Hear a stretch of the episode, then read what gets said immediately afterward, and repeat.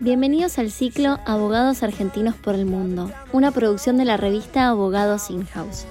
Vamos a conocer historias personales y experiencias profesionales de personas que se animaron a cumplir un sueño. Vamos a conocer sus desafíos, sus temores, esfuerzos y las barreras que debieron sortear para alcanzar dicho sueño.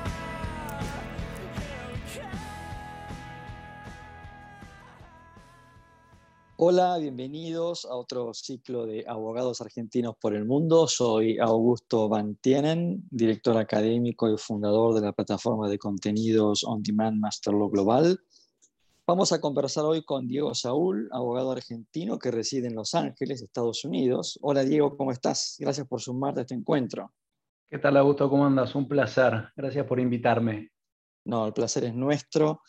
Le cuento a la audiencia que Diego trabaja para Avery Dennison como Senior Legal Counsel Americas and Global Compliance. Ya no vas a explicar qué es todo esto. Siendo Avery Dennison este, una de las Fortune 500 y además cotiza en el NICE, con lo cual estás trabajando en una empresa muy importante, Diego. Sí, señor. Creo que en algún momento hablaste con el Chief Legal Officer de Avery, ¿no? Así que, sin dudas, Avery es una, una linda empresa, una empresa global, eh, muy interesante, con una propuesta de legales también muy interesante. Eh, el título que acabas de mencionar es el título que yo tenía hasta julio del año pasado. Ahí pasé a ser el Senior Director a cargo de Ethics and Compliance. Y hoy en día tengo a cargo mío el, el programa de, el, el, programa global de compliance. O sea, tengo la responsabilidad global de esas tareas. Bien, cuando decís uh, global compliance, ¿significa para, digamos, global en, en, el más amplio sentido o regional? No, no, no, en el más amplio sentido. Eh, tengo la Bien. responsabilidad global y, y, americana, ¿no? O sea, tengo que reportar al board por eso. Obviamente le reporto a Ignacio, que es el Chief Legal Officer, eh, pero mi responsabilidad es el programa eh, globalmente. Ok. Estás en Los Ángeles, con lo cual, no sé, te imagino con una tabla de windsurf, parafina en el pelo. ¿Esto es una fantasía mía o no? Es una fantasía de todos nosotros cuando pensamos en Los Ángeles, creo. Pero sí, o sea, es que, eh, bueno, yo vine acá, eh, trabajé varios años en Avery Dennison en Argentina, uh -huh. con una responsabilidad regional, eh, y en el año 2017 la, la compañía me, me, ofreció venir a Estados Unidos, a Los Ángeles, hasta que hasta hace muy poquito era el corporate headquarters, se acaba de mudar a Cleveland, Ohio. Uh -huh. Y una de, la, una de las cuestiones que obviamente me interesaba era vivir en Los Ángeles, ¿no? Pero uno no se imagina por ahí las complejidades que tienen estas grandes ciudades americanas, entre ellas el tráfico, que Los Ángeles es tremendo realmente, pero también, bueno, lo, lo, que realmente tenés a mano, ¿no? Porque eh, una cosa es vivir cerca de la playa, otra cosa es vivir en el valle, donde vivo yo, donde están los colegios buenos para tu familia. Y, bueno, eh, no deja de ser la vida californiana muy amena, porque tiene un excelente clima todo el año, pero eh, quizás sí, sí, no ya, tanto ya, como uno la, la imagina. Ya. ya. nos vas a contar un poquito de esto, porque vamos a hablar un poquito más de, de, de Los Ángeles y qué significa esto. Uh, como bien mencionabas vos antes, Nacho Walker o Ignacio Walker, General Counsel, este, y vos en Los Ángeles, hay una suerte como de takeover del de área de legales por argentinos en Every Denison. Sí, sí, podemos decir algo así. Bien, no, porque, a ver, la verdad que no debe ser un caso muy frecuente, por lo menos hasta ahora no he entrevistado abogados donde, bueno, justamente haya dos abogados este, de un mismo país en una misma organización. No, no, no conozco muchos casos. No, mira. Mira, no, y vos sabés que, bueno, yo ingresé a trabajar en Avery Denison cuando Ignacio todavía estaba a cargo de la región en América Latina. Él después, bueno, ya, ya eh, hay un capítulo entero de su historia, ¿no? Pero él después uh -huh. se fue a Holanda, después a Estados Unidos y hizo la carrera corporativa eh, muy bien. Él, y lo que vale la pena destacar con él es que él tenía varios pares, todos americanos de excelentes carreras, y a todos le ganó por varios cuerpos. Pero es verdad lo que decís, no, no sé si conozco otros departamentos, además tan lean como es el David Denison, que seremos 30 y algo de abogados globalmente, en, el que, en el que haya dos argentinos, más en estos días, ¿no? Eh, Correcto. Hoy en día hay, hay, un poco más de presencia de otras partes, ya americanos, ¿no? Y contanos un poquito, así, este, hacernos un breve pantallazo de cuál es tu función como responsable global de compliance para una, para una empresa de cotiza, ¿no es cierto? Y nada más y nada menos que en New York. este, ¿qué, ¿qué, significa esto, Diego? Mira, eh, gran pregunta. El, el, programa de compliance de cualquier empresa está basado en su, en su, en su assessment de los riesgos del negocio en el cual está la empresa, ¿no? Entonces, a partir de ese assessment, hace dos años el Departamento de Justicia de Estados Unidos sacó una tercera versión del guidance de los programas de compliance para las empresas, donde establece que ese es el primer paso en el cual vos tenés que organizar ese programa como para asegurarte de detectar y prevenir cualquier actividad criminal dentro de la empresa. Entonces, eh, lo que típicamente hacen los Chief Compliance Officers es eh, organizar un programa que está basado en entrenamientos, en comunicación, en políticas, obviamente un código de conducta dentro del core de todo esto, que establece las pautas claves eh, y los, los procedimientos principales que tienen que seguir todos los empleados de la empresa como para que ese compliance se pueda demostrar como algo que sucede y como que sucede regularmente. Y el otro costado es que eventualmente tenés denuncias, encontrás hechos, haces auditorías, encontrás alegaciones y tenés que realizar investigaciones para determinar si eso efectivamente sucedió no sucedió, llegar a una conclusión y después, y después ver cómo corregirlo, ¿no? ya sea con sanciones disciplinarias a los empleados o incorporar nuevos procesos o, hacer un upgrade de ese punto del, del programa de compliance, etc. En grandes términos es esto. Y, esto, Diego, digamos, hoy vos lo estás cubriendo a nivel global, es decir, que hoy todos los compliance officers a nivel global te reportan a vos.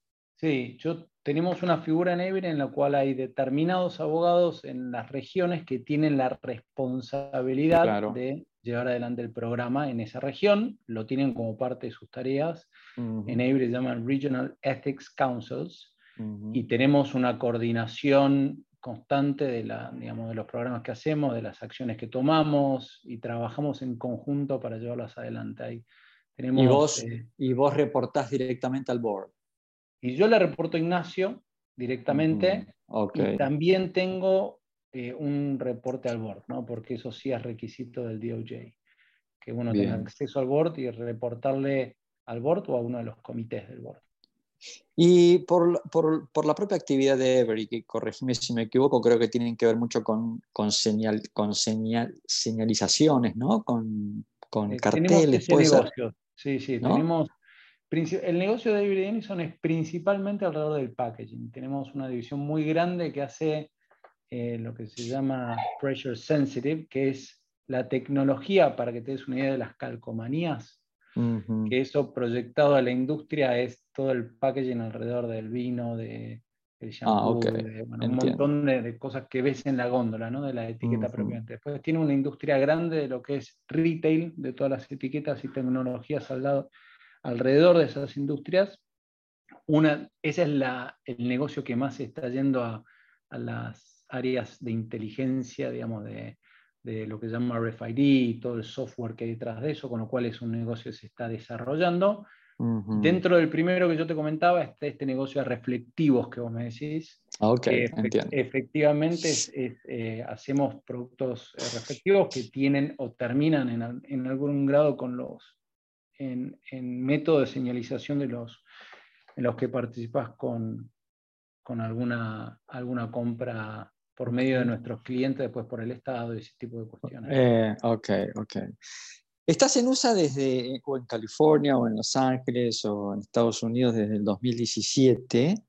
ya van a ser cinco años. Entonces acá la pregunta, ¿no? que, te, que, que un poco algo respondiste, pero que ahora me gustaría profundizarlo un poquito más, es cómo te sienta Los Ángeles, cómo te sienta California, cómo estás. ¿Vos estás con tu familia? Contanos un poquito de este aspecto. Sí, mira, la realidad es, eh, estoy con mi familia, em, es, una, es una experiencia em, que nosotros la tomamos como una aventura familiar. te tengo que decir que Los Ángeles es muy amigable en cuanto a varias cosas, entre ellas el clima, pero no deja de ser una ciudad americana con todo lo que eso implica, ¿no? O sea, llegar, a, llegar a vivir Estados Unidos, con algunas excepciones, dentro de las cuales creo que una de ellas es Miami, eh, incorporarse a la cultura americana eh, es, una, es un cambio cultural fuerte con respecto a lo que estamos acostumbrados nosotros, ¿no? Eh, la forma de, relacionarse, la forma de comunicarse, la educación, con esto me estás diciendo que, con esto me estás diciendo como que Los Ángeles, a diferencia, por ejemplo, de como bien decías vos, Miami o la Florida, ¿no? Para ser un poquito más este, extendido el ejemplo.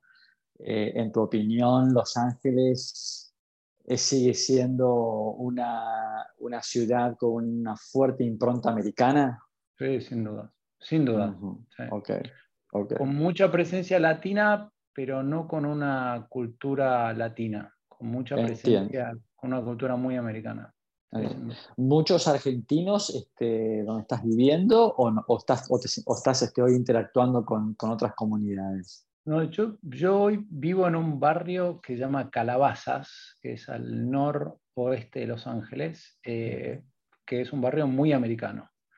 Y bueno, y es, no, no, en este barrio en particular no, no he conocido otros argentinos, hay, sé que hay, ¿no? Y, que hay muchos argentinos en, en, Los Ángeles y alrededores, pero Los Ángeles tiene ese formato que si vivís más o menos cerca, eh, tenés un tema con el tráfico constante, entonces realmente es un poquito difícil moverte, incluso como para estar en contacto, te diría, con otra gente. Vivís mucho en el lugar donde estás. Eh, contanos un poquito ¿Tenés chicos? Tengo tres hijos, dos varones y una mujer, que tienen 11, 8 y 6 años. Eh, bueno, mi, mujer, eh, Mechi, estamos Así que el, de 6, este, muy americanito, digamos. La, de 6 habla, Perdón, la de 6, habla siempre en inglés. Y los otros, los otros dos hablan muchísimo en castellano, pero más que nada en inglés. Sí. El más grande vino acá con seis, años. y, y, y, contame, Mechi, eh, ¿está haciendo algo o, sí, sí, está Mechi dedicada a los chicos? No, es, es eh, Mechi es, eh, es, diseñadora, es paisajista, diseñadora de, paisajes y acá, digamos, trabajó y trabaja. Sí, exactamente. y bueno, no, trabajó en un estudio de paisajismo y se metió mucho en ese ambiente eh, con, dentro de lo que nos deja, dentro de lo que nos deja la rutina de los chicos, ¿no? Pero, pero trabaja también full en eso. Eh, y la realidad es que, bueno, una de las cuestiones que te, pasa cuando vivís afuera es que estás muy solo en cuanto a la, al soporte que tenés, ¿no? Eh, con esas cosas que por ahí en Argentina estamos acostumbrados a tener el backup de estar de tu familia, de amigos o incluso de ayuda, que acá es bastante o, mucho más difícil. Entonces, bueno, dentro de esos horarios sí trabaja y, se desarrolla en su profesión. Es decir, que por lo que me estás contando hoy, tu núcleo de amistades este, no, es, no, está compuesto, no está compuesto por argentinos, sino que es más, no sé, de, de otro origen, más americanos, ¿no? Más americanos, indios, tengo una familia muy amiga nuestra que, que son de India, que llegaron junto con nosotros. Em, también los chicos empiezan con sus actividades acá y uno se va haciendo amigo de los padres. Uno de mis hijos juega al fútbol, el otro al rugby. Em, bueno, y uno va formando más eso, eh, se va formando amistades en esos ambientes, ¿no? Con los padres de los, de los compañeros de los chicos en el colegio, etc. En eso te diría mucho, muchos americanos, ingleses también, eh, pero sí, mucho más, mucho más de ese lado que, que latino. ¿no? ok, interesante. Este, bueno, es parte del desafío, ¿no? De ser expatriado, este, esto de tener que insertarte en, justamente en, en, la otra cultura. Y bueno, es como decías vos, ¿no? Es parte de la aventura familiar. Ya llevan cinco años, con lo cual imagino que cada año que va pasando se van sintiendo cada vez más parte del, del lugar más allá de que, bueno, obviamente uno tiene los vínculos afectivos en su país de origen, ¿no? En este caso, en Argentina. Llevas 11 años en Every Tennyson. Este, ¿Alguna vez imaginaste cuando comenzaste tu carrera en esta compañía que, digamos, ibas a desarrollar este carrerón? Mira, vos es que eh, la verdad que no. Eh, la verdad que no. Eh, en los términos, no tanto del tiempo, que si querés hace 11 años, uno se veía más 11 años en un lugar o 20 años en un lugar, y de hecho eh, acá en Avery había mucha gente, estaba hace 20 años, hace 30 años, corporativamente, no tanto en Argentina, pero, pero existían, y bastantes. Pero lo que tiene Avery que con los años ha sido de, para mí una de las, de las mejores experiencias que me han tocado es que si vos tenés ganas de hacer cosas y si vos proponés y mostrás interés, hay muchísimas oportunidades. Entonces, dentro de, esos 11 años, yo estuve 7 años a cargo de la región de América Latina, eh, tanto de legales como para compliance. Estuve tres meses en Boston, haciendo, trabajando durante un tiempo ahí en un negocio que había ahí. Estuve cinco meses en Holanda, eh, bueno, y después hace cinco años en Estados Unidos, ¿no? Pero esa diversidad no es tan típica en el mundo de los abogados y en los departamentos legales, ¿no? Mm. Sobre todo cuando nuestro trabajo es más, eh, más local. Eh, y eso, digamos, al ser un departamento lean, como te comentaba antes, las oportunidades que hay como para proponer cosas nuevas o levantar la mano y ofrecerte para hacer cosas se terminan eh, volviendo nuevas oportunidades, que te diría que es, es lo más interesante de esta empresa. Eh, no siempre de lo que a uno le, de lo que uno se imagina en el primer día, y para eso hay que tener un poco la cabeza abierta, ¿no? Pero eso desde ya te diría que es un diferencial. Bien. Para ir cerrando, Diego, este, eh, una palabra nomás. Decime en una palabra algo positivo de ser expatriado? Definirlo en una palabra. Aventura, creo que es la mejor palabra. La verdad que Excelente. Bueno, bien, este, con esta palabra estamos este, entrevistando a un aventurero, ¿eh? dentro de los tantos otros que ya hemos entrevistado, porque la verdad que irte a vivir al exterior siendo expatriado con una familia ninguna duda que en algún punto es una decisión de aventura. Con lo cual, Diego, la verdad quiero... ¿eh? Te digo una cosa más, perdón que te interrumpa, pero dentro de lo que yo tuve que hacer es tuve que dar el bar de California, que realmente como todos los que les tocó dar el bar en Estados Unidos es una... una es un, un obstáculo interesante de pasar y un desafío lindo profesional, pero el de California es realmente una tortura. Así que la aventura incluso te lleva a superar esas cosas. Doble mérito entonces, Diego, la verdad te felicito. hemos conversado con Diego Saúl, abogado argentino que reside en Los Ángeles y trabaja para Every Tennyson y hoy es responsable global de Compliance and Ethics. Eh, Diego, te quiero agradecer que nos hayas acompañado y bueno, espero, no sé, verte pronto en algún momento. Bueno, muy bien. Un abrazo, muchas gracias. Los esperamos a todos en un próximo encuentro de ciclos de abogados argentinos por el mundo.